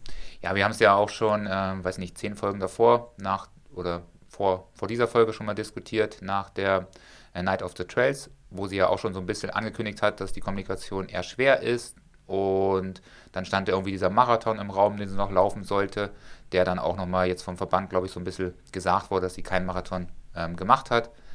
Ja, Marathon nach einer Verletzung als Trailläuferin ist vielleicht keine gute Idee. Ähm, aber wenn man sich dort vielleicht die Leistungsdaten der letzten Wochen angeschaut hätte, dann hätte man sicherlich gesehen, dass sie auf einem guten Stand ist. Ähm, Zegama gewinnt man sicherlich nicht aus einer Verletzung heraus. Und Und dementsprechend ohne Training vor allem auch. und nicht. ohne Training auch nicht. Ja, hätte man sich die Daten mal anschauen können. Und der Verband dort ist, sind ja teilweise auch Trainer bzw. erfahrene Trailläufer. Und dementsprechend kann man da durchaus aus den Trainingsdaten auch was herauslesen. Notfalls gibt mir die Daten. Ich habe in fünf Minuten erkannt, ob die Leistung stagniert, sinkt oder bleibt oder ob, keine Ahnung, sie überhaupt welche Trainingsumfänge macht. Dann bin ich da mit fünf Minuten durch. Also kein Ja. Problem. Ja. Ja, und wie gesagt, also wir wollen es jetzt erstmal im Hinblick, dass die WM jetzt 20 Tage entfernt ist, dabei belassen. Mhm. Weil ich finde, ab jetzt sollte die Aufmerksamkeit halt auch vor allem den Athleten gelten. Ähm, alle müssen sich noch entsprechend vorbereiten. Der Fokus muss auch für die Athleten jetzt auf der Leistung bei der WM liegen. Egal, was in der Vergangenheit hier gelaufen ist, ähm, ja, sonst ja, macht man sich, zerreißt man sich mehr wie sowas wie nachher dann mit Leistung. Ja, ich glaube, das ist auch wichtig, auch für alle anderen, die jetzt die letzten Tage nochmal fleißig diskutiert haben. Und scheinbar hat ja der Verband auch sehr schnell re reagiert und das muss man ja dann auch positiv anerkennen lassen, dass sie dann doch ähm, alles noch in Bewegung gesetzt haben, wie sie gesagt haben, und sie nachnominieren konnten und durften. Und das hat ja auch gut geklappt und ich denke, da hat vielleicht die Trail-Welt auch dazu beigetragen, dass da ein großes Feedback ähm, beim Verband eingetroffen ist und dass dann auch eine Art Reaktion äh, passieren musste. Und ich glaube, darauf kann man es dann auch beruhen lassen und auch sinnlose Diskussionen dann bei Facebook auch lassen und jetzt erstmal schauen, dass die Athletinnen sich und die Athleten sich auf die WM vorbereiten. Und dann kann man immer gucken, wie man die ganze Sache angeht.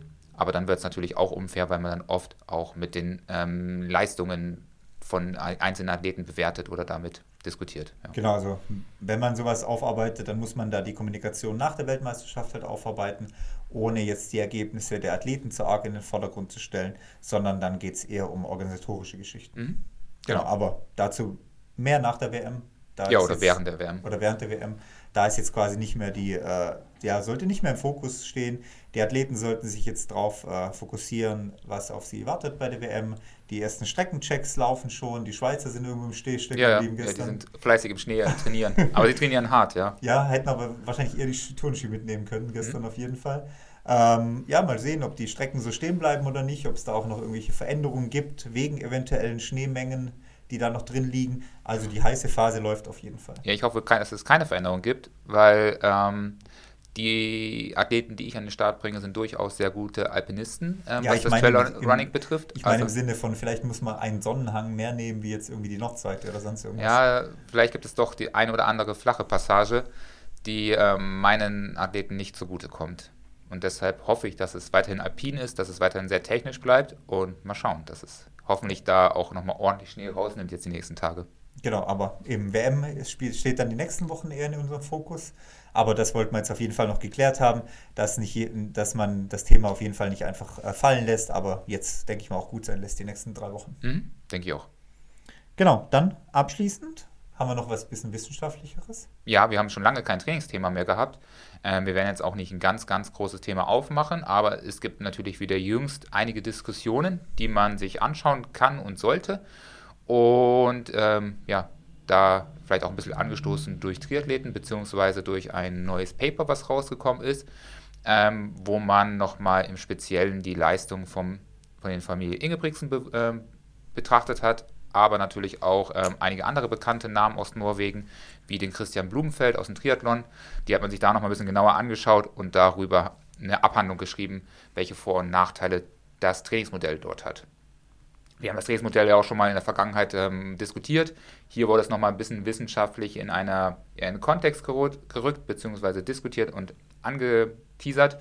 Und da ging es ja darum, dass die Ingebrigtsen an, vier Ta an, nee, an zwei Tagen jeweils zwei Intervalleinheiten durchführen und teilweise dann nochmal an einem Extratag noch eine weitere Intervalleinheit, also bis zu fünf Intervalleinheiten in einen sehr umfangreichen Trainingswoche integrieren. Also die Trainingswochen sind dort deutlich über 160 Kilometer oder plus minus.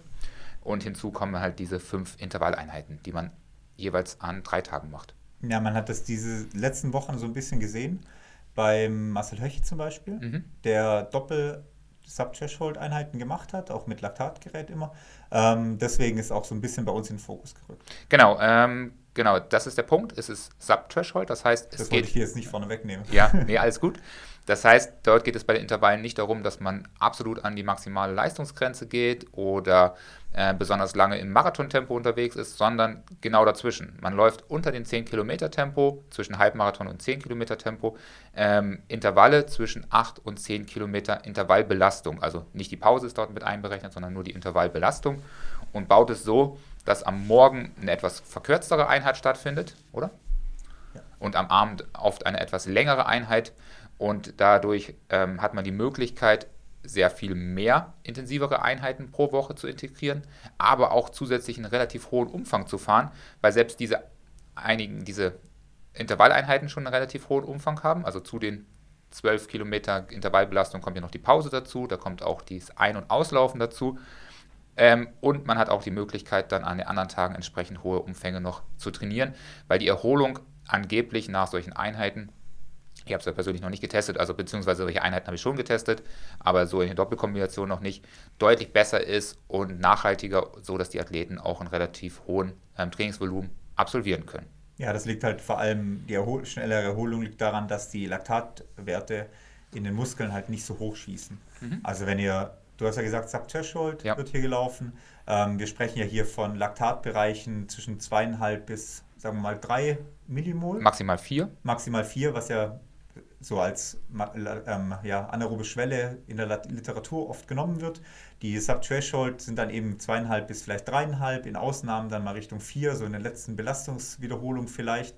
Aber wir sprechen hier, wie gesagt, von Sub-Threshold, das heißt einen Laktat, äh, ja, der sich hier bei 3 Millimol oder so während der Einheit ähm, ja, ja, ähm, sich maximal äh, auf den Spiegel quasi während der Einheit bezieht, der baut sich halt besser wieder ab im Muskel, der Muskel regeneriert schneller, wenn er nicht unter den hohen Laktatwerten arbeiten musste, als wenn man jetzt 4x2000 bei 4 bis 6 Millimol äh, vielleicht läuft, 4 bis 5 Millimol läuft, ist es natürlich besser, du läufst nachher 5 mal 2000er bei 3 Millimol und dann regenerierst du entsprechend schneller. Genau, also man weiß jetzt auch nicht genau, welche Einheiten das sind. Das kann man natürlich auch selber erforschen und sich für sich herausfinden, welche Einheiten man dort in welcher Kombinationsdichte nimmt. Und das ist auch so ein bisschen die Herausforderung. Da gehört es dann dazu, dass der Athlet selber oder der Trainer entsprechend neben der Bahn halt eine Laktatmessung regelmäßig durchführt, um auch die Kontrolle zu haben, dass der Athlet entsprechend im richtigen Bereich ist, nicht drunter, aber auch nicht drüber läuft. Das ist sozusagen die Voraussetzung, die man braucht, dass man regelmäßig Laktat misst, bis man vielleicht sich so ein bisschen ja, eingetestet hat oder eingespielt hat und seine Intervallform kennt. Aber Intervallformen, die ähm, gerade die Ingebrigtsen machen, darauf beruht ja die ganze Sache, sind dann so 5 mal 6 Minuten bei 2,5 Minimol, was ja für, ähm, für die sind es ungefähr 2 Kilometer Intervalle sind, ähm, mit einem relativ langen Recovery dazwischen. Es können aber auch Einheiten sein, das sind ja auch so Einheiten, die wir auch schon mal diskutiert haben, 25 mal 400 Meter. Da läuft der Ingebrigtsen so 61, 62 Sekunden. Das heißt, für uns wäre das ein Minutenintervall. Ähm, wie weit ihr dann kommt, ist ja individuell, sage ich mal. Und hier ist die Pause bei 30 Sekunden was ich ähm, schon relativ kurz finde, gerade für untrainierte Athleten. Deshalb, wenn man sowas jetzt nachmacht, ohne ähm, die Laktatmessung dort ähm, durchzuführen, kann es durchaus sein, dass sich zu viel Laktat anhäuft, weil natürlich diese 30 Sekunden Pause durchaus sehr, sehr zäh ist. Also wer mal 30 ähm, Mal eine Minute gemacht hat mit 30 Sekunden Pause, weiß schon, dass das eine harte Einheit wird. Ähm, und da muss man dann aufpassen, dass man nicht drüber geht. Ja, das ist halt auch ein bisschen die Gefahr an, der, an, der, an dem Protokoll wenn ich 30 mal eine Minute halt mache, dann laufe ich die ersten 10 wahrscheinlich all out mhm. und kack dann ab die letzten 20, weil ich nur die 30 Sekunden Pause habe. Und da wir ja hier von Sub-Threshold, also unterhalb der Schwelle, anaeroben Schwelle reden, ähm, muss ich die Minutenintervalle, wenn es 30 Stück sind mit kurzer Pause, so langsam laufen am Anfang, dass es mir zu langsam vorkommt. Mhm. Also das ist halt das, wo wirklich halt leider vermutlich nur das Laktatmessgerät und vielleicht der Powermeter eine Möglichkeit geben Möglichkeiten kann. sind, wie ich das kontrollieren kann. Genau, und der Powermeter muss ja auch entsprechend gut eingestellt sein. Genau, also ich kann jetzt nicht anhand der Herzfrequenz das Training durchführen, weil die reagiert da eh nicht richtig darauf. Und Herzfrequenz ist halt auch, äh, ist zwar tagesabhängig, das würde funktionieren, aber Pace kann ich mich gar nicht drauf verlassen, weil Pace ist halt nicht tagesformabhängig. Das heißt, wenn ich drei Minuten äh, Intervalle laufen will, dann laufe ich drei Minuten Intervalle. An einem einen Tag habe ich vielleicht eine 4 Millimol Konzentration im Muskel, an einem anderen Tag habe ich eine 3 Millimol Konzentration im Muskel, weil ich eventuell Vollmüdung habe, schlecht drauf bin oder wie auch immer. Und dann ist das Training auf einmal schon zu hart. Und wenn ich natürlich Laktatwerte kontrolliere, dann kann, weiß ich natürlich, ich bin zu hart unterwegs, ich bin nicht hart genug unterwegs.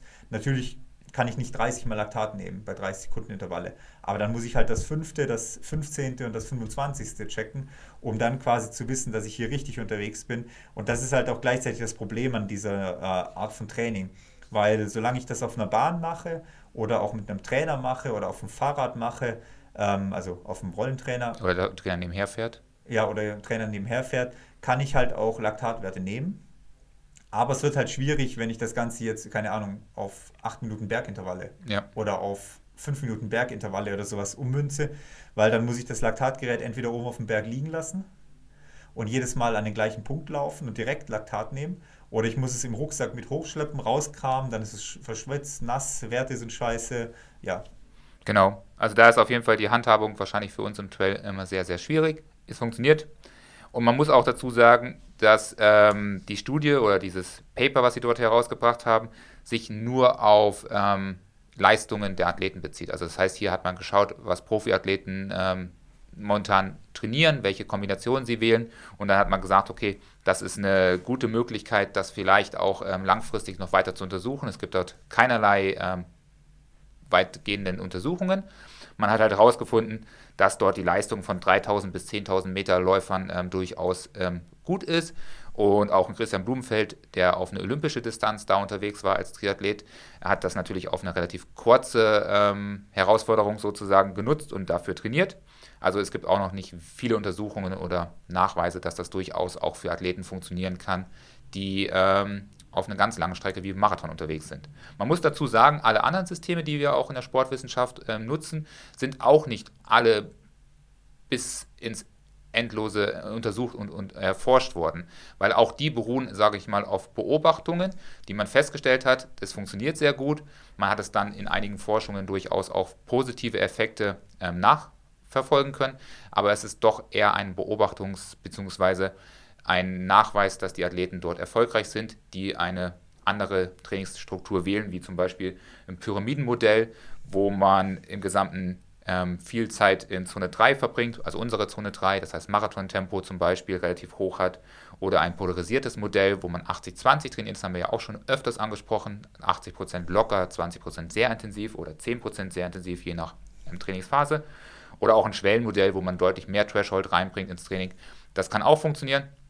Auch hier hat man natürlich eher aus Beobachtungen heraus festgestellt, dass sowas erfolgreich ist und dann nutzt man das jetzt schon ein paar Jahre in der Sportwissenschaft. Genau, es sind alles eher Reviews, wie du sagst, und nicht jetzt ähm, belegte Studien mit Kontrollgruppen und so weiter, sondern es sind eher Beobachtungen, Reviews, die hier quasi zu Trage kommen. Genau, man muss auch sagen, auch dieses neue Training der Norweger, das man jetzt hier so ein bisschen diskutiert und probiert und austestet und sicherlich auch die Triathleten im Age-Grouper-Bereich jetzt ähm, ohne Ende ähm, probieren werden, ist auch nichts Neues. Also hier haben wir ähm, Sub-Threshold-Intervalle, was schon ein Satopek in den 60er Jahren gemacht hat. Ich bin mir nicht ganz sicher. Äh, mehrfacher Olympiasieger und dreifacher Sieger auf Marathon 10 und 5 Kilometer. Ist, glaube ich, sonst niemandem mehr gelungen, der das auch schon damals gemacht hat. Ähm, Lydiat, der das ähm, auch schon äh, eingeführt hat, den Umfangstraining hat er eingeführt. Er ist derjenige, der den Long Jog erfunden hat, sozusagen, und ähm, das Runde 1 Training zum sehr harten Training sozusagen ähm, ähm, Kontrast. Kontrast dargestellt hat. Oder ein Bowerman, der zum Beispiel das Hart-Leicht-Tag hat. Genau das finden wir auch in diesem norwegischen Training wieder, nur in eine neue Kombination gesetzt und in neuen Sachen zusammengemischt. Aber im Prinzip ist es auch ein leichter Tag, ein Doppelintervalltag, wo es hart zugeht, ein leichter Tag und wie ein doppelharter Tag. Und wie gesagt, es sind Easy-Einheiten, wie der Lydiat es ähm, gemacht hat, gemischt mit Sub-Threshold-Intervalle, wie es schon ein Satopek gemacht hat vor vielen Jahren. Genau, wer sich da nochmal ähm, weiter reinarbeiten will, kann sich auch aktuell auf YouTube von der Triathlon Crew Cologne mhm. das äh, Video auch zu dem Thema anschauen, wo auch nochmal ein bisschen drauf eingegangen wird, gerade wie mit der Laktatmessung, wie das funktionieren kann und so weiter, ist da auch nochmal behandelt. Aber wie gesagt, sicherlich interessanter Einsatz, der sich äh, vielleicht lohnt, ähm, bei Athleten einzusetzen, die ein bisschen mehr Umfang reinkriegen wollen in ihr Training. Ja. Und da wäre eben jetzt die Frage, wie könnten wir das einbauen? Äh, für den Trail meinst du? Mhm. Ja, ich glaube, dass es ähm, sich nicht wirklich für einen Trail umsetzen lässt. Es ist eine spezielle Herausforderung für Athleten, die vielleicht auf wirkliche Short-Distanzen unterwegs sind. Und da würde ich jetzt nicht die äh, Short-Distance bei der WM dazu zählen, wo es von der Laufdauer schon wieder eher Richtung vier Stunden für viele Athleten gehen wird. Aber für die, die sagen, okay, sie wollen sich auf einen Halbmarathon konzentrieren oder auf 15 Kilometer ähm, ja, schnelle äh, Wettkämpfe, vielleicht auch noch ein 30er. Ja, so ein 30er Trailrennen, wenn wir jetzt gerade Etsy Trail zum Beispiel heranziehst. Ja, also dafür kann das gut funktionieren, weil die da natürlich genau in dieser Tempointensität oft unterwegs sind, dort auch ähm, trainieren müssen und dadurch können sie natürlich dann auch entsprechende Einheiten umsetzen. Für längere Distanzen, glaube ich, funktioniert es nicht, weil wir zu wenig in dem Bereich unterwegs sind, wo es dann wehtut, was dann auch im Wettkampf vorkommt. Da haben wir vielleicht eine Herausforderung, Intervallherausforderung, wo man mal zwei Stunden auch in der Belastungsphase sein sollte mit Pause. Und das erreichen wir halt in solchen 10 bis 12 Kilometer Intervallen gar nicht. Aber wir brauchen es ja im Rennen, wenn wir drei Stunden unterwegs sind.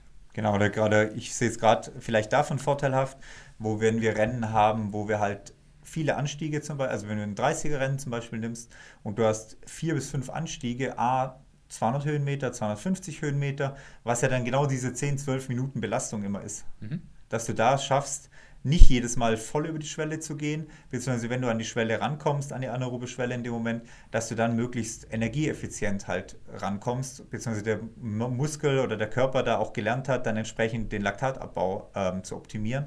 Dafür kann es, glaube ich, was nutzen. Ja. Aber der Athlet muss, weil wie gesagt, das mit dem Laktatmessgerät ist halt nicht praktikabel unterwegs, der Athlet muss sich selbst perfekt einschätzen können. Also das kannst du nicht jedem Athleten geben, sondern da muss man Körpergefühl auch selber haben. Und ich würde sagen, Körpergefühl ist dann fast Steuerungsvariable Nummer eins. Ja. Für den Athleten in dem Moment, wo er läuft. Muss er wissen, okay, ich laufe jetzt noch keine zehn Schwelle, sondern ich laufe jetzt bei 7 von Schwelle sozusagen oder halt bei 70 Prozent, wie sich eine Schwelle anfühlt für ja. mich, um sich hier nicht zu überpacen. Und als Trainer musst du halt im Nachhinein perfekt checken, ist das jetzt zu hart gewesen, ist es zu leicht gewesen, weil sonst wird er halt einfach überlastet oder es bringt halt nichts. Mhm. Das denke ich auch. Ich kann mir auch vorstellen, dass es für Athleten vielleicht funktionieren kann, die ähm, nicht die Zeit haben für ganz lange Intervalle. Die zum Beispiel ihr Training vielleicht auch wirklich in ähm, zwei Sessions ähm, splitten müssen, die einen hohen Umfang auch brauchen in ihrem Training, ähm, aber zum Beispiel nicht die Zeit haben, jetzt eine drei Stunden 4x500 Höhenmeter Intervalleinheit durchzuführen, sondern eher dort eine kurze Einheit brauchen, eine schnelle Einheit abends und morgens. Dafür kann es ganz gut funktionieren. Und vielleicht auch für den, der solche sehr langen und harten ähm, Intervalleinheiten im alpinen Gelände oder auch im flachen Gelände oder im Trailgelände vielleicht nicht ganz so gut wegstecken kann von der Regeneration. Da kann man das auf jeden Fall mal probieren, ob man mit so einer Doppeleinheit sicherlich sein Zweck und Ziel erfüllt. Aber wir dürfen nicht vergessen, diese Nachweise, die wir ja hier erbracht haben, gehören ein sehr hoher ähm, Trainingsvolumen dazu und wenig Trailläufer befinden sich in so einem ähm, Umfangsvolumen, wie vielleicht hier teilweise beschrieben wird. Also wenn man 160 Kilometer, ja. Zeittechnisch ist es natürlich für den Inge Brixen überschaubar, weil der 10 Kilometer halt in 35 Minuten, Minuten ja. irgendwie locker wegläuft oder nicht mal 40 Minuten dafür braucht. Ähm, deshalb geht es natürlich zeittechnisch relativ schnell durch, aber wenn jetzt ein Athlet kommt, der jetzt, sag ich mal, 50, 60, 70, 80 Kilometer trainiert, ist das hier auf jeden Fall das falsche Konzept. Da muss man sicherlich ähm, gewohnt sein, ähm, siebenmal die Woche zu trainieren, vielleicht sogar schon ähm, die achte, neunte Einheit in der Woche äh, integriert haben und das auch sehr regelmäßig und auch vielleicht schon über das zweite Jahr durchziehen können. Und man muss sicherlich auch über 100 Kilometer auch im Trailgelände ähm, leisten können. Und dann kann man hier über solche ähm, Sub-Threshold-Intervalle mit Doppeleinheiten pro Tag nachdenken. Ja. Oder fünf Intervalle pro Woche. Ja, also dementsprechend, äh, ja, schaut euch das gerne mal an, wer sich da informieren will. Aber wie gesagt, seid vorsichtig und denkt immer an die ja, Messbarkeit. Genau, also ich würde halt sagen, von den ganzen Hörern, die hier vielleicht zuhören, ist es vielleicht 0,1 Prozent. Das heißt, die Wahrscheinlichkeit ist nicht sehr hoch, dass ihr zu den möglichen Kandidaten für so eine Threshold-Sache ähm, passt. Und wenn ihr meint, ihr gehört dazu, könnt ihr uns gerne äh, informieren und dann nehmen wir euch als Trainer oder als ihr könnt dann so als, als eine, wir nehmen euch als Athleten auf und dann kriegen wir es sicherlich auch gecoacht hin. Ähm, ich traue mir das auf jeden Fall zu, auch das zu coachen. Genau, also genau, soviel zum Trainingsthema, würde ich sagen. Mhm. Jetzt müssen wir aber noch, auch wenn wir jetzt schon ein bisschen fortgeschritten sind in der Zeit, trotzdem noch über Mountainman reden. Ja, fünf Minuten haben wir noch, ja. Fünf Minuten haben wir auf jeden Fall noch. Genau, aber erstmal dir natürlich Glückwunsch zur Top 10 Platzierung. Bist du auch Top 10 laufen, oder? Ich bin auch Top 10 gelaufen. Ja, Glückwunsch, ja. ja, ich meine, fünf Minuten wird der, der ganzen Sache ja auch gar nicht gerecht, ja. weil es war, glaube ich, wieder, abgesehen vom Wetter, eine richtig gut organisierte Veranstaltung. Ähm, ich habe auch mit vielen Leuten auch schon im Vorfeld über den Mountainman geredet. Er ist nicht überall ähm, positiv wahrgenommen, aber ich muss sagen, die Leistung, die ich jetzt bisher die drei Jahre in Nesselwang gesehen habe, ist perfekt. Also, ja, kann ich für Reit im Winkel auch nur ergänzen, sozusagen, ja. ja. Also ich habe ein, ein, zwei Leute gesagt, die nicht so, so zufrieden waren mit der Veranstaltung aus unterschiedlichen Gründen. Aber für den Mountainman in Nesselwang kann ich überhaupt keine Nachteile sehen. Also perfekt organisiert, super Veranstaltung. Wir haben die beste Streckenmarkierung, die ich, glaube ich, je gesehen habe. Also da kommen nicht viele Veranstaltungen hin. Wer sich da noch verlaufen kann, der hat selber Schuld, glaube ich. Der läuft mit Tomaten auf den Augen in der Gegend rum ja, oder sowas, ja. Also so ein großes Schild, Achtung, ähm, Streckenteilung, habe ich noch nie gesehen. Ähm, es stehen sogar auch Streckenposten überall verteilt auf den Strecken und ähm, zeigen einen den richtigen Weg, gerade da, wo es nochmal ähm, brenzlig ist. Und es sind überall Pfeile, es sind überall kleine Fähnchen. Also das ist perfekt organisiert. Ähm, und im Ziel-Startbereich hat es an nichts gefehlt. Vielleicht die Dusche war klein, aber das ist dem geschuldet, dass ähm, das ein super kleines Stadion ist und dort auch nicht mehr Möglichkeit hergibt. Aber die Läufer haben sich dann selber in der Dusche organisiert. Ja, also wie gesagt, Pfeile, Bändel und Pfeile auf dem Boden, Pfeile aufgehängt, also viel mehr kannst du an Kreuzungen halt auch nicht hängen und dann eventuell noch jemand dastehen, sodass sich dann wirklich keiner mehr verlaufen kann. Mhm. Also ähm, von dem her wirklich perfekt gepasst. Bunte ähm, Aufkleber auf den Schildern, für welche Strecke dieser Pfeil jetzt hier gilt. Also von dem her, ja, perfektes Markierungskonzept. Und auch sonst von der Stimmung her, vom Starterfeld her, von der Größe der Veranstaltung finde ich es angenehm. Es ist jetzt nichts Übergroßes, es sind immerhin 1200 Teilnehmer auf die vier Distanzen. Ja. S, M, L, XL, vier Distanzen. Genau 1200 Teilnehmer auf vier Distanzen, war auch ausverkauft dieses Jahr. Ähm, von 1200 sind auch 1070 gestartet, also relativ hohe Quote für das schlechte Wetter. Und ähm, ja, ich finde das halt eine angenehme Größe, ohne dass du am Anfang irgendwo noch anstehen musst. Du hast nicht zu viel Stress vorm Start, weil du nirgends mehr hinkommst oder sowas. Die Gepäck, äh, der, oder der Ausrüstungscheck dauert jetzt nicht zwei Stunden oder eine Stunde gefühlt, weil da 800 Leute gecheckt werden müssen. Also von dem her eine Top-Veranstaltung eigentlich, wie ich finde. Ja, für mich auch. Toiletten sind noch äh, fünf Minuten vorm Start noch frei gewesen. Man konnte angenehm auf Toilette gehen, ohne dass man sich anstellen musste. Ähm, perfekt und ich bin super schnell in, das Startfeld reingekommen, also das war auch super. Und dadurch, dass die, die Starts, sag ich mal so, in Stundentakt ähm, raushauen, verteilt es sich dann auch gut auf den, den ähm, Tag oder den Vormittag. Genau, also von dem her, ähm, ja, von der Veranstaltung her gibt es auf jeden Fall nichts zu meckern. Ja. Zu deiner Performance? Ja, ich war äh, super zufrieden. Ähm, leider wieder ein zu starkes ähm, Starterfeld. Wir haben zu viel Werbung gemacht. Ähm, es waren doch äh, der ein oder andere da. Ich äh, bin gleich vom Start an weg äh, in die Top 3 platziert geworden, habe mich dann aber ein bisschen überholen lassen am ersten Uphill, ein bisschen rausgenommen, habe dann aber den einen oder anderen auch wieder im ersten Uphill ähm, einsammeln können. Downhill habe ich immer nur einen Platz verloren im jeweiligen Downhill, konnte aber diesen Platz auch immer wieder im Uphill aufholen. Ähm, hat gut gepasst. Ich bin hinter meinen ehemaligen Athleten, den Maxi, ähm, hinten dran gewesen. Er sollte mal wieder ins Training einsteigen, damit er wieder ein bisschen mehr Abstand hat. Früher hatte er mehr Abstand vor mir, wo er bei mir trainiert hat. Ähm, genau, deshalb hat das auch äh, nicht richtig gebockt, dass ich da dranbleiben konnte, ihn sogar teilweise wieder ein bisschen aufholen konnte und ähm, da ein gutes Rennen abliefern konnte.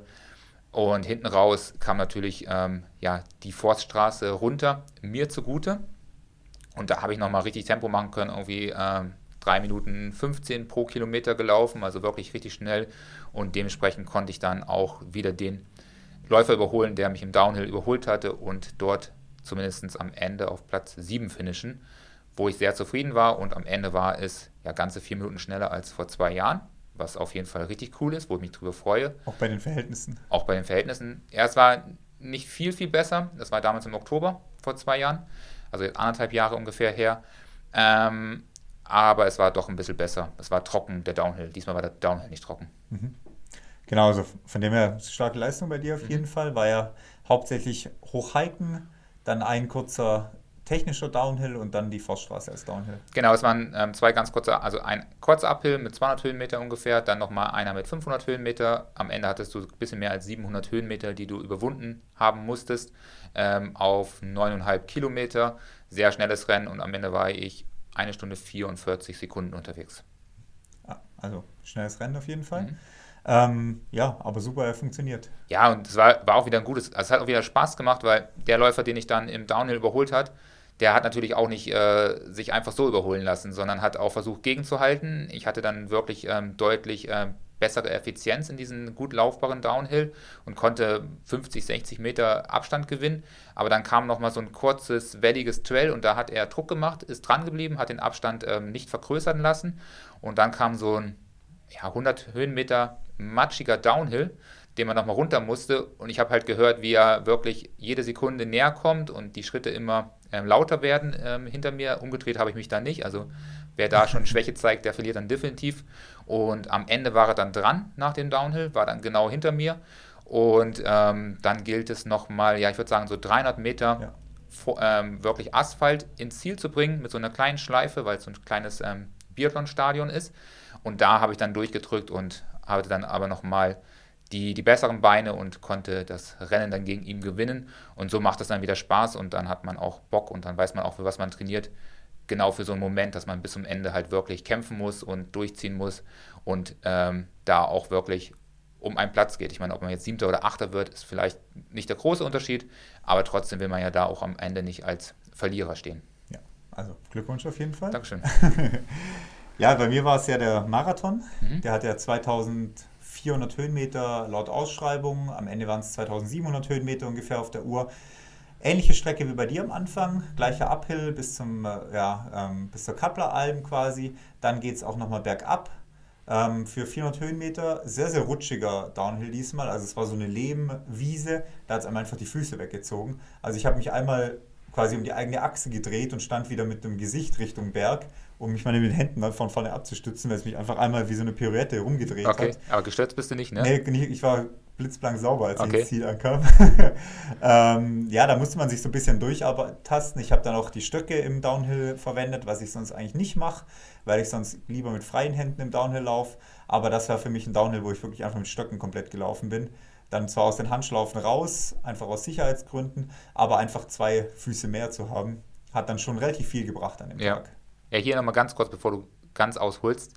Ähm, was mich ja ein bisschen genervt hat, ich wollte auch mit Stöcke laufen, aber habe festgestellt, dass sie sich leider nicht mehr ausfahren lassen, weil dieser Penippel, wo man die Stöcke einrastet, ähm, ja, verschwunden ist, ähm, nicht mehr funktioniert hat und dementsprechend muss ich ohne Stöcke laufen. Aber ich habe es ganz gut hinbekommen, weil das hat mich gerade noch mehr angeheizt, weil ich immer gesagt habe, hier brauche ich keine Stöcke, hier kann man auch als Läuferdruck machen und dementsprechend habe ich dann gut Tempo gemacht und habe auch gemerkt, dass ich den Maxi, der mit Stöcken unterwegs war, immer wieder an den Stellen näher gekommen bin, aber an den Stellen, wo die Stöcke vom Vorteil war, auch nicht verloren habe. Ja. Also da nicht nervös werden lassen, wenn mal sowas passiert, sondern auch dort das Positive sehen und ich habe halt immer gesagt, okay, hier bin ich von Vorteil, hier bin ich von Nachteil, aber ich bleibe trotzdem dran. Ja, also mit, geht auch ohne Stöcke. Genau. Genau, dann ging es bei uns eben von der Kappeleralm einen relativ langen Downhill runter, auch ein bisschen technischer. Ähm, wie gesagt, ging mit den Stöcken ganz gut, auch trotz den Verhältnissen.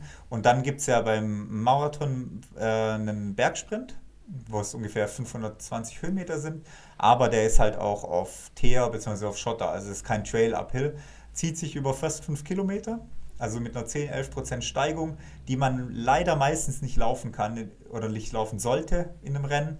Dann gibt es auch eine extra Bergsprintwertung. Ähm, ich habe, glaube ich, den siebten Platz in der Bergsprintwertung geholt. Also zwei Plätze besser wie meine Endplatzierung. Also zwei habe ich von vorne irgendwo noch wegge weggekriegt, auf jeden Fall da. Bin da relativ forsch durchmarschiert und habe mich eigentlich das ganze Rennen über, um das Ganze ein bisschen abzukürzen, gut gefühlt. Mhm. Energie war immer da.